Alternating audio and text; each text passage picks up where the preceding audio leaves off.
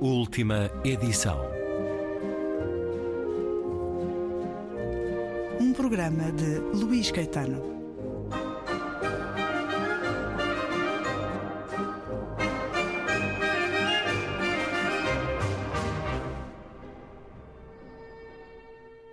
Desembarcámos esta manhã e passámos pelos aborrecimentos habituais na alfândega. Mulheres faziam de carregadores, um toque oriental. Depois apanhámos o comboio, um longo percurso até ao Porto, debaixo de um sol escaldante. Um sol de agosto inglês.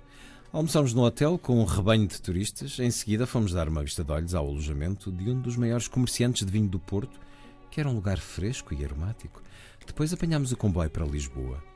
O A e eu sozinhos pela primeira vez e chegámos lá às 10h30. Por fim, conseguimos quartos no Hotel Borges. Diário, 6 de abril de 1905. Um dia realmente delicioso. A cidade é ampla, brilhantemente branca e limpa, quase todas as ruas com o seu elétrico veloz, o que torna a visita turística um prazer.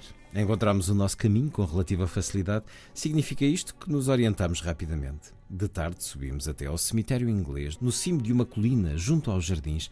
Este é um lugar encantador, adoçado com flores e tão quente, com sombras e verde, que ficámos ali imenso tempo. Soltámos da gaiola um pássaro que estava a cantar junto da tumba de Henry Fielding, um ato piedoso. Comboio de noite para Sevilha. Diário de 7 de abril de 1905. E são duas entradas do diário de Virginia Woolf que foram convocadas para um livro que nos dá a experiência e o testemunho de viagens da autora inglesa. Um livro que integra essa coleção uh, cheia de ânimo, tão capaz de nos levar a tantos lugares e a tantos tempos como tem feito em sucessivos títulos esta coleção Viagens da Relógio d'Água. O livro de Virginia Woolf, que tem seleção, notas, introdução e tradução de Jorge Vaz de Carvalho. É ele que nos esclarece desde logo que Virginia Woolf nunca escreveu um livro de viagens. Francisco Vale, editor do Relógio d'Água, bem-vindo uma vez mais à rádio. Então, se ela nunca escreveu um livro de viagens, o que é que encontramos aqui? Encontramos as viagens tal como ela as descreveu no diário, ou nos diários, Uh, e também na correspondência. Ela, enquanto viajava, escrevia, escrevia bastante, escrevia. quer para amigos, quer para revistas e publicações, como o Guardian e o, o, TL, o Times Literary Supplement. Praticamente reuniam todas as referências que ela tem durante as viagens que fez, primeiro com irmãos e amigos, e mais tarde, sobretudo com o marido Leonardo Wolff, que estão recolhidas neste livro. Aquelas que foram lidas respeitando essa viagem a Portugal, essa Sim, passagem, que é uma passagem entre Lisboa e o Porto, são ainda de uma fase inicial da Virginia Woolf, quando ela, eh, digamos, se preocupava quase mais em descrever, era uma abordagem impressionista Sim, mais descrição do que reflexão. Mais tarde, com o tempo, à medida que a sua própria obra literária amadurecia, ela foi aprofundando também as reflexões que fazia em viagem. Interessava-lhe mais captar aquilo que o Michel Boutor designou um dia pelo espírito do lugar e já não tanto os aspectos digamos, mais circunstanciais do seu viajar. Mas opinar sempre, não é? Opinar com sim, o gosto. Sim, mas ela queria deixar, preocupou-se depois em deixar mesmo um, um rastro daquilo que a sua personalidade Sim. e a sua imaginação sentiu ao passar por Sim. certos Sim, lugares. Sim, opinar mais na primeira quer fosse. Quer fosse nas várias viagens que fez a Itália ou a França. Ou Ela a viajou Turquia, muito. Ou... Temos aqui Itália, Grécia, Grécia França, Irlanda, Espanha, Holanda, Portugal. E até dizia agora, antes de começarmos a gravar, a Alemanha numa época em que já Sim. não seria muito expectável é fazer ela, ela, em viagens. Em meados dos anos 30, eles às tantas tinham conseguido adquirir um automóvel que devia ser flamejante, era um Singer, que eu também não conheço, digamos, a forma que teria, mas eh, era, eles pensaram que era suficiente para enfrentarem os perigos de uma viagem à Alemanha, porque os guardas fronteiriços, isso verificou-se depois, iam reparar mais no, no automóvel propriamente no facto do marido Leonardo ser, ser judeu. E de facto assim aconteceu, quer dizer, não, eles não gostaram, ela particularmente não gostou, e ele também, digamos, não gostaram absolutamente nada da Alemanha, já havia manifestações nazis visíveis um pouco por todo o lado, achava grosseiros os próprios alemães, só apreciou mais a visita que fez a Beirut, é? uma boa relação, digamos, em relação à cidade, embora muito de pé atrás em relação ao, ao Wagner e ao, e é toda a, anima, a, vida musical de, de, de, da cidade. É? Deixa-me ler um pouco aí. Ouvimos ontem o Parsifal, uma obra muito misteriosa e emocionante, diferente de todas as outras, pensei eu. Não há nela amor, é mais religiosa do que outra coisa. As pessoas vestem-se meio de luto e somos mandados calar se tentarmos aplaudir. Como as emoções são todas abstratas. Quer dizer, não entre homens e mulheres.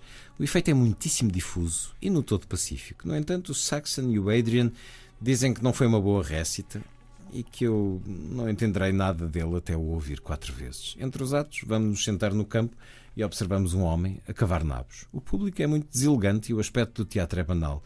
Mal temos espaço para os nossos joelhos e é muito intenso. Creio que vão apenas pessoas sérias. Alemães, a maior parte, em casacos descintados, com galões simbólicos.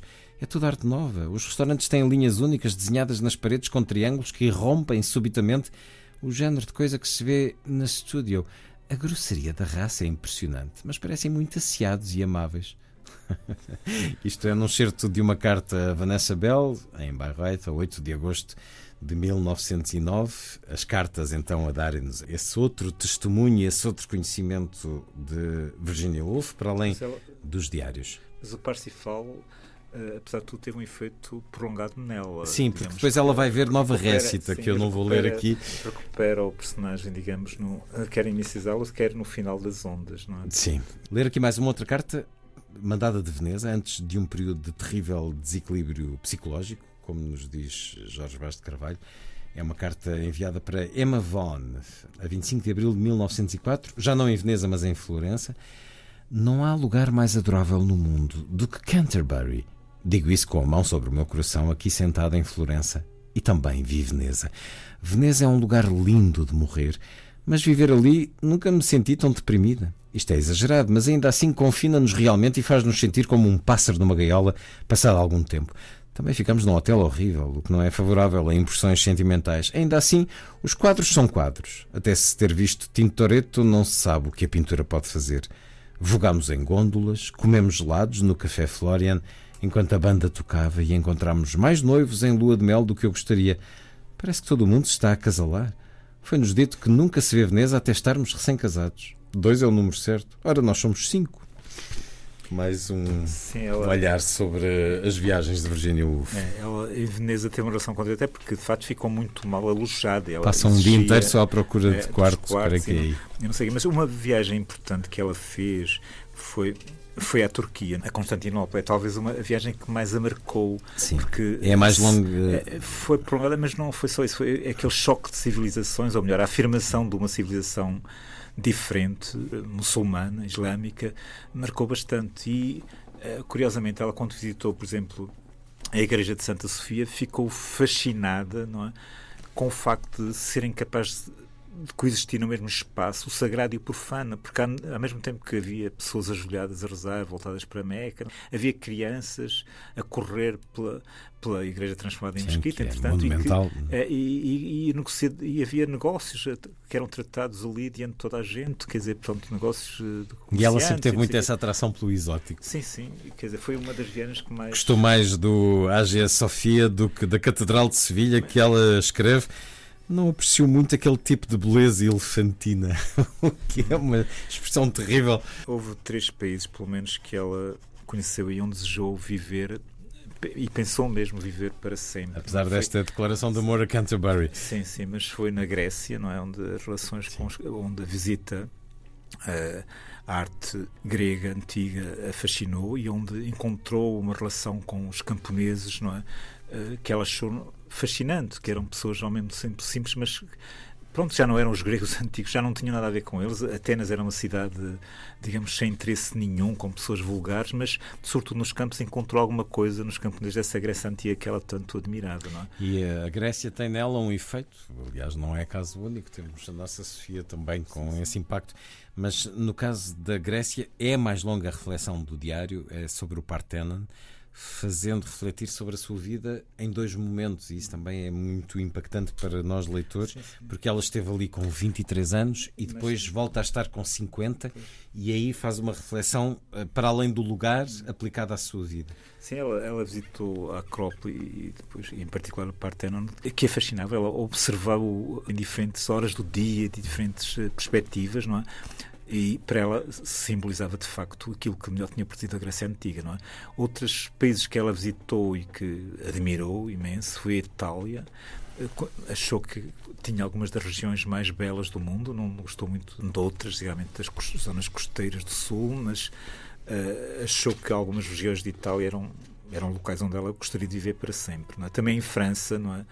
Onde ela. Eles visitavam sempre, quando viajavam, ela e o Leonardo, visitavam sempre escritores amigos, Elizabeth Bowen e outros. Em França, ela também encontrou na, no, no, trato das pessoas uma razão que ele deveria gostar de lá viver por muito mais tempo. Chegava mesmo a a dizer coisas como porque é que não ficamos aqui a viver para sempre, ou porque é que não passamos ao WordPress, porque é que ela não vem funcionar, não, nos instalamos aqui com o editor e trabalhamos aqui. Então ela tinha grandes saudades de voltar, nunca amou nenhuma zona, se calhar, do mundo como amou a Cornualha da sua infância, mas, digamos, a verdade é que tinha o fascínio da viagem.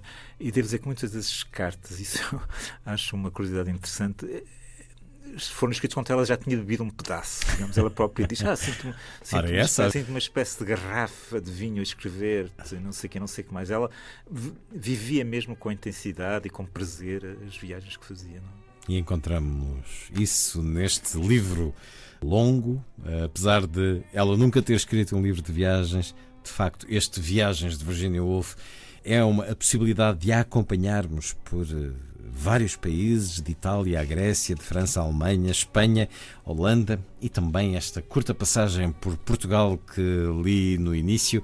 Um livro que integra a coleção de viagens da Relógio d'Água, cheio de vigor nos últimos anos.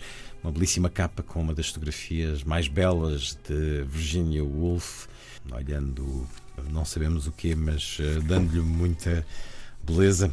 Tradução de Jorge Vaz de Carvalho, Viagens de Virginia Woolf, livro que nos foi apresentado pelo editor Francisco Val.